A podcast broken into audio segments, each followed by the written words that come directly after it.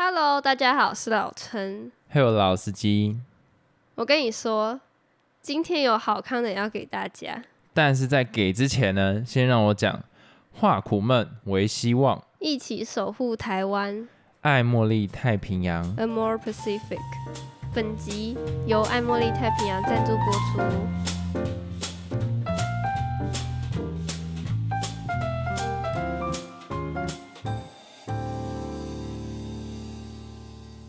好啊，那我们就直接来讲是什么好康。就是呢，这是就是爱茉莉太平洋的厂商，他提供我们三组产品，就是给我们抽奖回馈听众。对，我来讲一下到底是多好康，因为这次的就是礼品非常丰富，然后他总共提供了三组，而且奖金也蛮高的，不是奖金，是奖品的金额，价值对哦它的价值很高。浓缩了。那我来念一下有什么产品，有雪花秀的润燥香氛蜡烛，讲到蜡烛，男生应该就懂了，什么？没事啦。没有啦，就是男生跟女生就是要香香的啊。哎，对对对对对，也可以让对方香香的。然后还有一个产品是媚尚轩的完美修护蒸汽发膜帽，然后是护色款的。还有媚尚轩完美修护精油洗发精，再来还有魅尚轩的完美修护护发霜，是不是有点难念？护护护发护护。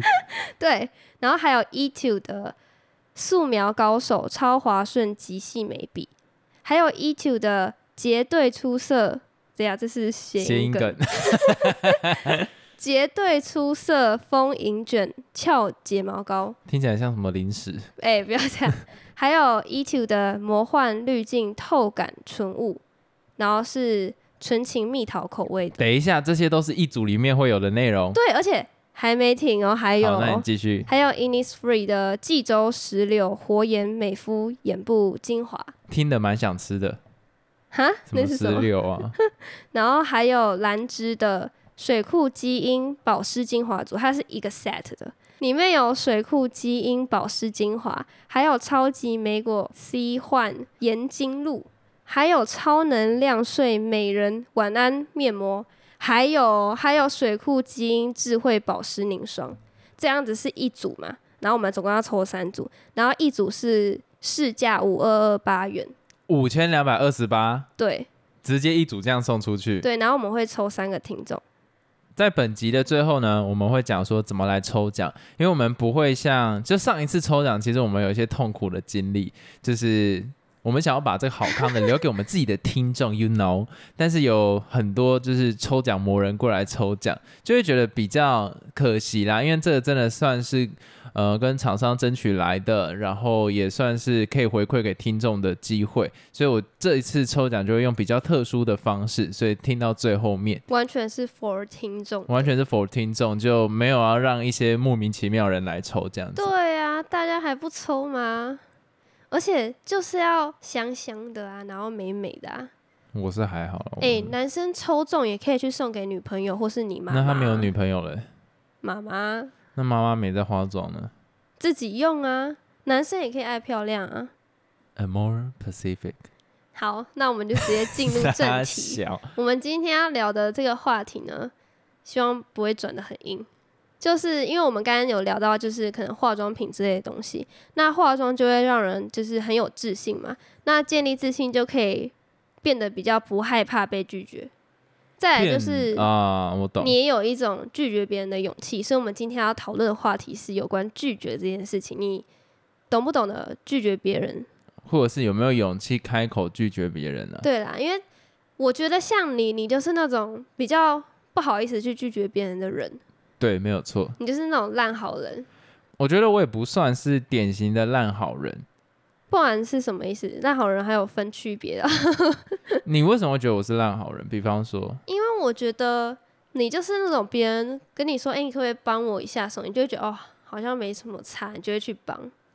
其实我不是这样想，接受的感觉，我不是这样想，我是想说，要怎么讲？我觉得我比较没有看重钱这一块，我比较看重的是未来他能怎么样去，应该不不要讲说回报我，但是这个人会不会记恩的人，我比较不会在意钱。的的是吗？也不会说有目的的，我会认为说这个人有没有价值去帮他啊、但是现在可能他没有办法，可能用钱回报我，可是未来这个是一个人脉，那他可以在未来哦其他地方的时候帮助到我，虽然不一定会发生。啊，为什么会让你觉得像是烂好人？就是因为我目前可能去 support 的，他感觉未来就不知道嘛，就不是因为定论啊。我不是以物易物，我是用这个去换一个价值，去换一个未来性的东西，所以知的。对，所以你不会马上看到这一件事情，那你就会觉得是烂好人。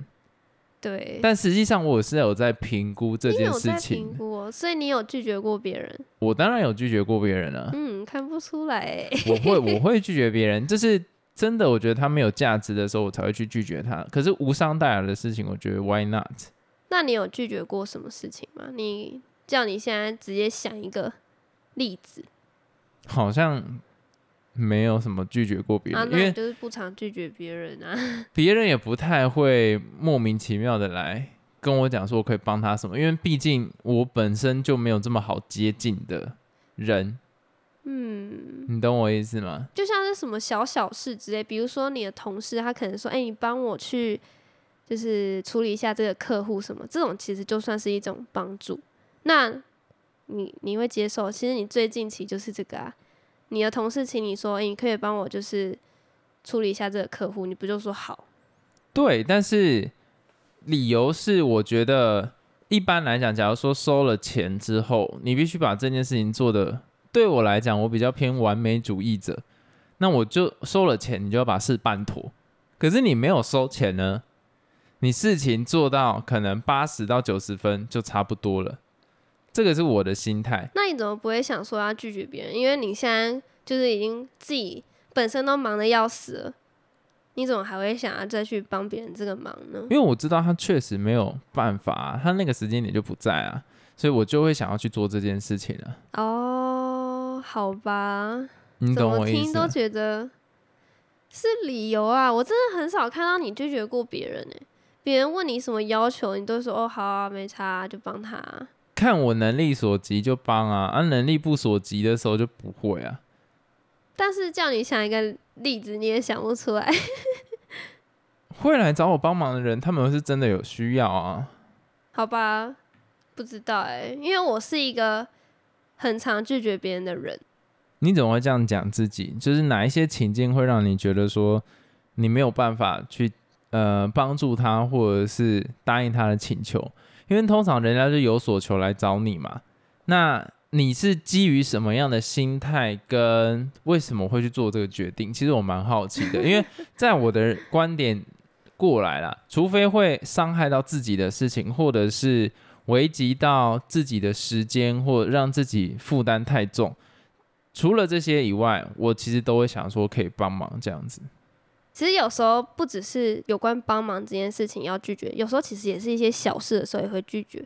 我就有非常非常多的经验，像是说，呃，我以前就会常常去捡我阿姨啊，或是什么我婶婶啊、我妈啊、我阿妈啊、我朋友啊，你妈的衣服，对，就是旧衣服，别人给我的时候，其实我没有很喜欢，但是我嗯还是会说，哦，好好，哎、等一下，你这个状况跟我的在讲的有点不太一样。你这个有拒点像是绝有很多不同的形式啊。啊，我我懂。那以这种类型的来讲，我真的不太敢拒绝。对因为我觉得尴尬，人家一片好意要给你，然后如果我说啊我不要，这好丑，尴尬。呃，对，这个我真的但是其实我以前是真的是完全不会去拒绝，我就说哦好，然后就家里越囤越多衣服，而且都没在穿。而且都很丑。对 但是我现在已经学会拒绝，我会说哦这个我可能不太适合，或是我家里已经有很多衣服，我就会直接果断的拒绝他。那你觉得这两个的心态主要是差别在哪里？你以前为什么不敢拒绝？你是怕得罪他吗？还是什么情况？那现在为什么你敢拒绝了？因为我觉得有时候也要想一下你自身的状况，不是这样一味的，就是一直接受别人的要求或者是什么请求之类的。你看，像我讲刚才那个衣服的例子，我家里就已经有过太多衣服了。你就是要懂得拒绝他人，才不会一直造成自己的困扰。所以你以前的角度比较多，都会放在觉得如果你拒绝了，对他来讲会不好意思，所以你的观点都会比较放在他人对你的想法。现在你比较放诸到自己的身上，有时候也要正视一下自己的感受。对，所以你觉得拒绝别人开始的念头，就是开始能实行这件事情的方式，就是开始聚焦于自己需要什么，或者自己能承担什么，然后来决定你要不要答应这个请求，或者是要不要做这件事情这其实。是我最后想讲，但是我先再讲几个例子好了。好，像是有时候我可能在外面吃东西，或是比如说在你们家吃饭好了，那一定啊会有我讨厌吃的菜啊，比如说什么洋葱之类恶心。然 后你可能你爸妈不知道，然后就一片好意，想说，哎、这个很好吃，你要多吃啊，然后说，哎、你要夹啊什么的。然后我不敢吃，但是我也不敢拒绝，我觉得默默地吃了很多我觉得很恶心的菜。这是我以前的时候的状况，但是后来我也直接说，哈，我不敢吃什么的，然后自己挑掉。之后你爸妈就知道说，哦，我可能讨厌吃什么菜，他就会把它避开来，就不会跟你讲。所以我觉得会叫你硬吃，你知道吗？这个真的很重要。像是，但有一个我真的不太好意思讲，就是你知道家里假如说有客家人的长辈的时候，嗯，客家长辈，像我阿婆就是客家长辈。你有去过，比方说客家老家的那一种冰箱，你打开来会被砸到的那种程度，就是他所有东西只要没吃完，你就把它用塑胶袋捆捆一捆，然后塞到冷冻库不。只是客家人的长辈，闽南人的长辈也会，像是我外婆家的哦，也是啊，也是会有这种囤积症。我以为那是客家长辈，因为我从小不要这么刻板没有没有，因为我的外婆不会这样，哦就是她的话就，假如说真的没吃完，她就把它丢掉。可是我阿婆是非常严重的这个情况，所以我觉得是看人，因为像是我的阿嬷，就是我现在一起住的阿嬷，她就是那种很讨厌冰箱囤一堆，所以我们家的冰箱都超级干净。但是我外婆家阿嬷就是会有，就是一直囤积、囤积、囤积的这种状况。可是两个他们都是一样是闽南人啊，等一下，我觉得有一个重点，是吗？你外婆他们家里面是不是很穷？两个都一样啊，以前都是很穷的啊，现在呢？现在好像，呃，我这里的阿嬷的经济状况比较好啦，就我现在一起住的。那我觉得啊，有一句台语叫“车家拢无搞，够被爬瓜”，你有听过吗？我讲的非常的不标准，欸就是生吃都不够，你还晒干。什么意思？以前比方说吃鱼嘛，你连新鲜的都吃不够的时候，你怎么可能拿去晒成晒晒成干，然后这样去去吃这样子？车家拢无搞，所以它的寓意是什么？就是你连吃都不够的时候，你怎么可能还有办法去冰或者去把它腌制这样子？哦，对，可是，在最早期有一些状况不一样啦，像可能达悟啊，或者是客家，他们会把一些就比较是丰盛季的时候，为了要保存食物，他会去把它腌制起来。这个两个的概念是有一点不太一样。但我讲的事情是，你都吃不够的时候，你怎么可能拿去做其他处理啦？嗯我觉得对于像我阿婆家，他们以前是真的非常非常穷困的那种情况，是养猪啊、养鸡呀、然后还要挑粪便啊，然后还要带什么猪去性不是性交，带猪去交配，然后就是真的是很穷，然后就什么烧柴什么，在那个时候他们几乎天天吃番薯的情况底哦下。今天好不容易家里面难得有这么多菜的时候你会丢吗？我觉得真的不会，所以我觉得其实我也能谅解，但是真的，我的阿婆就真的没有办法去拒绝，就是把这些食物都丢掉，你知道吗？对她来讲，这太痛苦了，这些都是钱，所以她都会想要留着。可是你有去过，你就知道嘛，你来过我老家，你就知道有一些食物明显就已经酸掉了。哦，原来你是要说阿婆拒绝丢掉那些没有啦，这只是其中一个。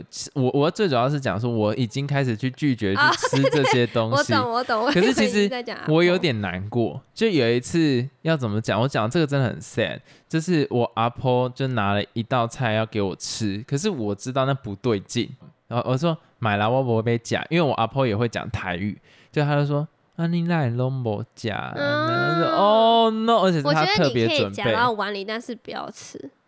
有啊，我前面就已经碗已经有点满了，再夹就太明显了。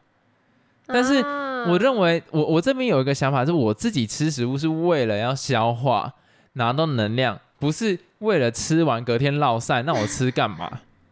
你懂我，你懂我意思吗可是？有时候就是要做一点样子，我跟你讲，我是真的有被吓到过。有一次，就是客家会有一道菜是那个豆子煮什么鸡汤哦，豆子反正就是那种很多个豆子，然后弄成有点灰灰格格诶，也不是格格诶啊，就是嗯，看嘎拉萨拉萨，阿姆哥就好假诶那种汤，嗯就豆豆汤，然后混鸡汤吧，我记得炖汤，我很爱喝那一道菜，我很爱吃那一道菜。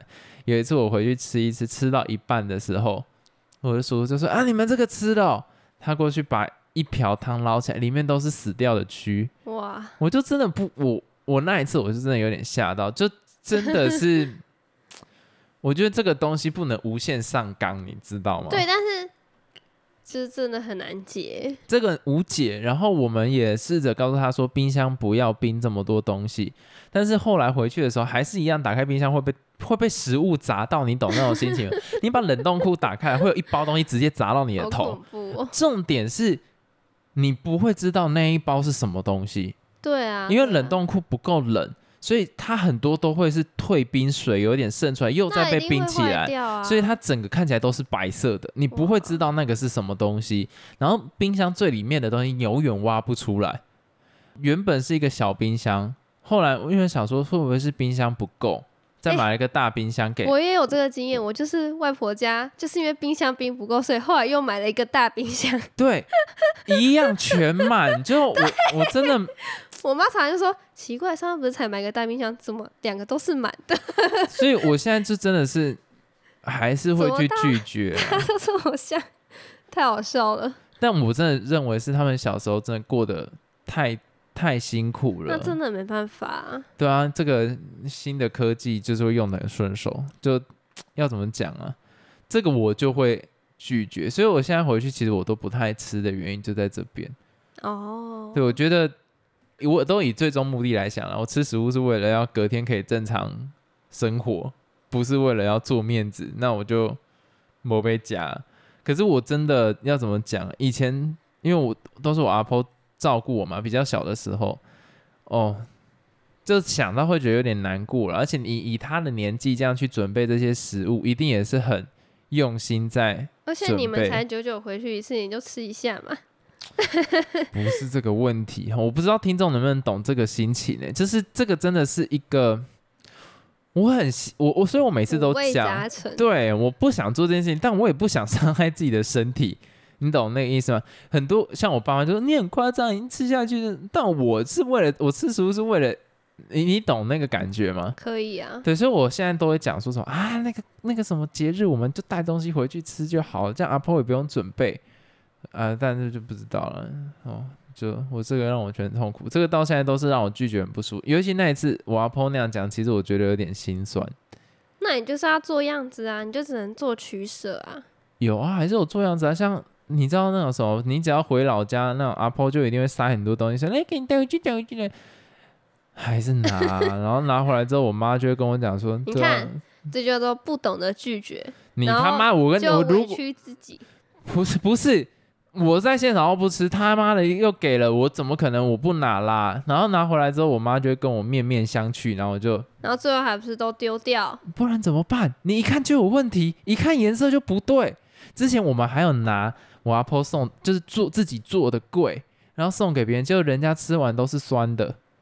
嗯，就我这个真的没有办法，但我我又很 respect 老人家这把年纪还是做这件事情，而且就是为了子孙，就真的在奉献。但我就好啦，这个就我真的没办法。那我再讲下一个例子，好，就我昨天有在 D 卡上看到一个文章，然后他在讲婆媳之间的事情，啊，这个一定很常发 生。然后他就在讲说，哦，她婆婆对她怎么样啊，多烦啊，就说一直要她打扫家里啊、煮饭啊什么之类一大堆，就问题很多我。觉得这个不是懂不懂拒绝，直接不要跟他一起住。是这样讲没错，因为下面的留言就跟你讲的一样，然后里面就有讲到说什么做家事这件事情，对，然后他一开始就想好算了没关系，我就做就做这样，就后来全部事情都交给他，他就是呃很委屈自己这样子，因为他不知道怎么拒绝婆婆。我觉得其实这个不是这个人该学习的功课，是那个婆婆应该他妈适可而止。我讲认真的，就是你在麻烦别人的时候，拜托你要认知到你在麻烦别人，而不是理所当然。这个是这个其实应该大家都知道，但是你知道有时候没有没有，我觉得这这个那一辈的人不知道为什么台湾人的老人真的很情绪勒索。没有，有可能是他们自己曾经也是这样的经验，所以再到下一代他没有复制。那他自己要检讨，这是他自己的功课啊。我觉得要要让什么后辈要能去拒绝长辈，其实真的是很困难呢。当然啦，如果以西方来讲，就是不同个体，但真的是老一辈的要有自觉啦。我讲认真的，当然呢、大家都要就是做好婆婆，然后也要做好媳妇。其实其实我现在真的觉得啊，不是会有那一种什么要生小孩之前要开课程，教妈妈跟爸爸怎么样带小孩，你知道这种东西吧？就产前的哦教育。我跟你讲，结婚后哈，我觉得也应该开个课程，叫做 婆媳预防关系恶化课哎程。可能真的有这种课哦，因为现在大家很需要。对，我觉得在进到婚姻之前，就乖乖的抓去这些课程去上课，然后婆婆分开上一阵子，女儿也分呃媳妇也分开上一阵子，最后过了一个礼拜一起上课，我觉得这时候他们会比较懂得互相尊重。毕竟我真的觉得不同家庭你忽然要把它 mix 在一起就很困难。那假如说没有办法上这种课程呢，就不要住一起，因为老一辈的绝对不会因为年轻一辈去改变任何想法。你怎么可能？除非打他嘛，你不可能打老人啊，对不对？啊，老人打年轻人都没差。老人其实都蛮固执的，所以我我觉得就算上了那种课，也未必有效啦。但是至少在他的心中埋下一个种子。你看，你周遭的老人都跟你一起上课，那这些老人一起被教育，你就会觉得说，这个社会的常态是这样。现在就是我跟你讲，很多老一辈都跟邻居聊天，然后那些邻居也都不受教，然后全部想出一些很奇怪的东西，然后回家跟媳妇讲或跟儿子讲。你有没有发现，现在这种邻里之间这种真的是独哭？阿嬷呢，就是忽然走出去跟邻居聊完之后，忽然有一个全新的观点走进来，然后自己发现就是一个那什么谣新言啊，新新的瓶子，然后装那种妈旧的思想，然后继续在讲那种干话。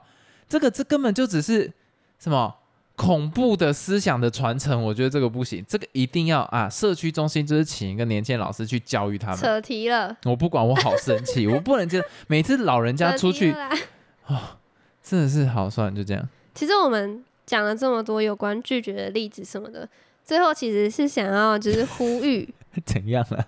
干嘛？你觉得很硬是吗？很硬，我忽然 因为你 不让我抱怨老人，不让我抱怨老人，那不是有点生重点气。这也就是有时候真的也要正视自己的感受，因为你毕竟人都有情绪嘛，你忍久了一定会蹦，就是爆发之类的。化苦闷为希望，所以就是要勇敢说不，勇敢拒绝啊！因为其实不用逞强，不用说自己一定要当好好人或是烂好人。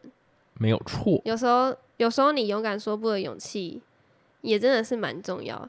虽然今天讲了一些有关拒绝别人的例子什么的，但其实最后我要再讲一件事情，大家一定想不到，就是我很常拒绝别人嘛，但其实我超级讨厌被拒绝的。你是那能理解种很讨厌能理解被拒绝的人吗？没有人喜欢被拒绝啦。我觉得有诶、就是也不是说喜欢，就是还好。我是那种只要听到不要或是不用，我就会非常玻璃心。我不知道，我会觉得哦被冒犯的感觉。应该讲，我一开始都很在意，然后 直到我在意哦我当了那个 salesperson 之后呢，发现那个是常态。对，当然我还是会不舒服，我现在还是会不舒服，可是你就只能自己去调试啊只啊。要是人，其实都会不舒服。谁会喜欢被拒绝我以为？只有我，你知道我以前真的是超玻璃心，我只要听到别人说普通平淡一句话说哦不用这样或者不要，我整个就那个内心的那个什么小宇宙就破灭了。对，然后你没发现，其实我每次拒绝别人的时候，我比较不会用那种不要或是不用，我都会有点语调上扬的说 no 之类这种，因为我觉得嗯这比较亲切，并没有，没有吗？并没有。其实我觉得要什么拒绝真的是一个功课了，但被拒绝是你自己要去做的功课，因为要怎么讲？像你刚刚那个 no，不一定别人会听的会比较好，我而且搞不好会有点嘲讽。会吗？对，要站在对方的角度想，我啊，觉得我以为这样比较亲切，不会让别人比较受伤的感觉。不会，你就讲不用谢谢，这样就可以了。我就是因为之前有发生过一件事情，然后好像被拒绝，然后从此我超讨厌别人跟我说不要或是不用，而且我还很印象深刻的一件事情，就是我那时候还在我的课本上写了一大堆字，然后上面写的什么干以后绝对不要做服务业的工作什么之类的，因为我可能就是被别人拒绝，然后我超生气，我还一直重复这句话，然后写了超多次的。你好恐怖，你这个偏执怪人。但是我 忘记是什么事情，因为我可能太生气，然后我就选择性失忆。OK，那怎么办呢、你未来工作一定会有类似的情境呢、所以我现在就是要学会被拒绝啊，好，然后有些人就要学会拒绝别人，这都是个课题。没有错。那我们最后再来讲一下我们的抽奖方式喽。好，那抽奖的方式非常的简单，只有两个步骤。第一个步骤就是你在今天这一集的 IG 贴文底下留言，那留什么？就是留，比如说你曾经有听过我们讲过什么，你觉得哦非常中肯，或是你很喜欢我们讲的这一段话，那带给你是什么感受？这样子，或是你喜欢我们的什么东西，人也可以。或是那个节目的 feel 也可以，像你看你要打什么都 OK 对你想要说什么都可以，你只要在留言处留言就对，这是第一个步骤。第二个步骤就是分享你最喜欢的一集到你的现实动态，然后记得 at 我们。你的那个分享是从我们的 IG 天文里面按分享。总共就这两个步骤。你想要在现实动态打什么，或是不打东西，其实都可以，反正你已经有留言了嘛。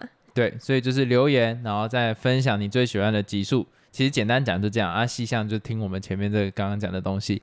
然后有个重点，这个活动办法呢，我不会打在 IG 的这一篇文章里面，因为我不想让别人知道这里有在抽奖，我就只想要给你们的。所以这个就是大家好好把握，不会有外面的怪怪抽奖魔人进来，绝对不会有。这就是给你们自己的。